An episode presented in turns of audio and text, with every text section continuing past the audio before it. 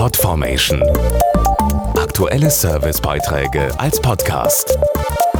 Regelmäßige Infos und Tipps aus den Bereichen Gesundheit und Ernährung.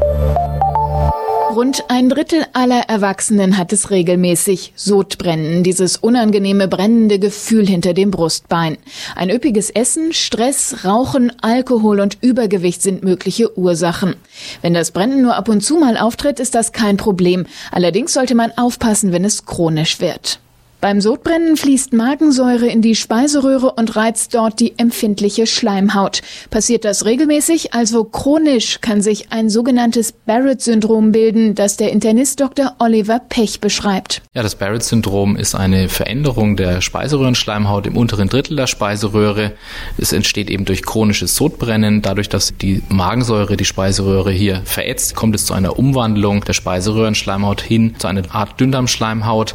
Wichtig ist hier zu wissen, dass eine Barrett-Schleimhaut in der Speiseröhre auch ein erhöhtes Krebsrisiko mit sich bringt. Dieses Risiko hat sich in den letzten 20 Jahren versechsfacht. Deshalb sollten Betroffene regelmäßig Säureblocker einnehmen, um den sauren Rückfluss in die Speiseröhre zu unterbinden und auch regelmäßig zum Arzt gehen. Es genügt, wenn der Patient sich alle drei bis vier Jahre beim Arzt für eine Kontrollendoskopie vorstellt. Damit können eventuell entstehende bösartige Veränderungen rechtzeitig entdeckt werden sodass die Behandlung effektiv und auch schonend und sicher sein kann. Diese Behandlung, ein endoskopischer Eingriff, ist laut klinischer Studien in 98,4 Prozent der Fälle erfolgreich. Bösartige Veränderungen werden heutzutage mit einer Schlinge abgetragen. Im Anschluss daran wird dann die restliche Barrett-Schleimhaut verödet. Zum Beispiel ist hier die Radiofrequenzablation ein gut durchzuführendes Verfahren, sodass keine neue Krebsart mehr entstehen kann. Im Vergleich zu anderen Methoden ist die Radiofrequenzablation derzeit die sicherste und effektivste Therapie.